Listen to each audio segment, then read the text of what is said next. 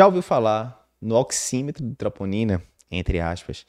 Aqui não foi uma, uma dúvida propriamente dita, né? Quando a gente estava cobrindo o congresso do American College 2023, né, em março, é, muita gente acompanhando a cobertura do congresso, né? a gente teve picos de visualizações, foi a maior quantidade de visualização que a gente já teve em congresso até hoje. E aí Alexandre colocou lá, se eu não me engano foi no segundo dia do congresso, Alexandre colocou, Alexandre Alves colocou lá na comunidade, para mim a maior novidade do American College 2023 foi esse troponinômetro, né? Brincando.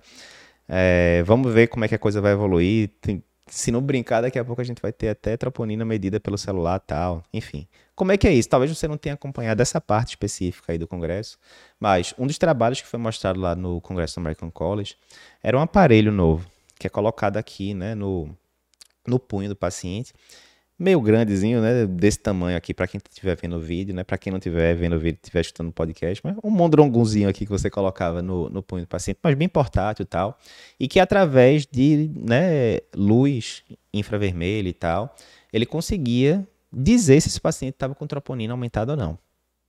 E com um nível de concordância muito alto com o padrão ouro, que seria a dosagem da troponina ultrassensível no sangue, né? Acima de 90% de concordância. Então, era isso. Chegavam pacientes ali com doutorásica no pronto-socorro, eles colhiam todos, né? Colhiam a, a troponina ultrassensível no sangue, fazia esse exame também, comparava uma coisa com outra, e mais uma vez, né, em mais de 90% dos casos houve concordância, no sentido de a troponina ultrassensível no sangue estava alterada e esse exame transdérmico, que não tem que furar nada, tá? É como se fosse um oxímetro mesmo, né? Você coloca ali e ele está em contato com a pele, sem nenhum, sem nenhum furo, sem tirar sangue, nada. Em mais de 90% dos casos ele concordou e disse, ó, tá alterada a troponina desse paciente. Por que, que isso é uma novidade? Né? Isso é um estudo inicial ainda, né? meio que para validação do método, vai ter que ser ainda bem mais explorado em estudos maiores, com quantidade maior de pacientes, etc, etc. Mas se a gente for pensar na novidade, é bem relevante realmente. Né? Por quê?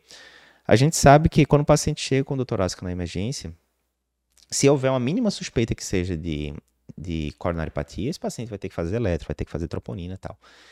E a gente sabe que a troponina, às vezes, ela demora horas ali para sair no pronto-socorro, porque tem que vir a equipe do laboratório, colher o sangue do paciente, levar aquela amostra de sangue para o laboratório. Só aí já demorou um bom tempo. Né? Ah, Eduardo, às vezes no meu serviço é enfermagem quem colhe nesses casos. Ok, mas mesmo assim vai ter que vir alguém do laboratório, levar para o laboratório. Só aí você já perdeu vários minutos. Depois vai ter o processamento lá dentro do laboratório, né? Pode ser mais rápido, menos rápido, tá? mas vai demorar algum tempo. E aí depois alguém tem que lembrar, né, que tem que checar o resultado do exame, entrar lá no computador, checar tal. Nessa história, às vezes, você perde ali horas, né?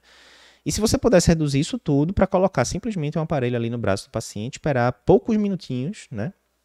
E já ter o resultado dizendo, esse paciente tem troponina normal ou alterada, né? Facilita bastante. E se esse aparelho puder ficar ali no paciente, conectado depois, né? Isso não foi avaliado nesse estudo especificamente, mas os autores até levantaram essa, essa possibilidade. Se você pudesse deixar conectado esse aparelho lá no paciente e ele detectar que não só esse paciente estava com troponina inicial não alterada, mas depois de uma ou duas horas ele pode alarmar lá e dizer para você, ó, agora alterou, não estava alterada não, mas agora subiu de forma relevante, né?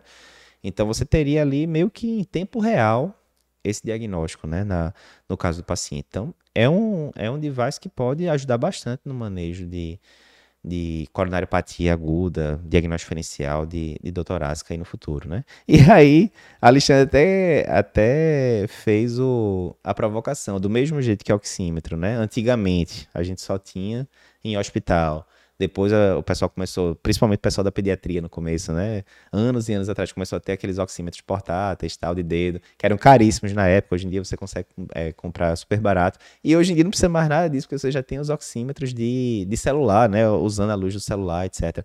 Será que daqui a uns anos a gente não tem um medidor de troponina aí no celular da vida? Né? É, obviamente é uma provocação, tá, tá longe disso, mas Pode ser, seguindo essa lógica aí do oxímetro, quem sabe no futuro a gente não tem aí de troponina no celular da vida e tal. Ah, Eduardo, mas aí vai ser uma overdiagnose de um bocado de... Vai, mas não deixa de ser uma provocação interessante, né? O, os novos capítulos que a gente vai ter aí de cardiologia nos próximos 5, 10, 20 anos. Então, ponto interessante que foi colocado na comunidade também. E é interessante que na comunidade é isso, né? Às vezes tem algum insight que a gente colocou lá num vídeo, né, de um congresso, alguma coisa, mas a pessoa terminou passando batido e não viu o vídeo Mas chega lá, um seguidor da comunidade coloca lá uma foto de um aparelho novo. Aí, rapaz, tô, tô curioso para ver isso. Ah, não sabia que tava, tava tendo essa unidade da troponina, não. Deixa eu ver o vídeo do Cardio Papers agora. Deixa eu ver o, o resumo do dia aqui do congresso, onde eles falam melhor sobre isso, né? Então, mais uma vantagem aí da comunidade, os próprios seguidores, né, os próprios membros da comunidade podem estar colocando novidades lá e você ficar mais atualizado em cardiologia.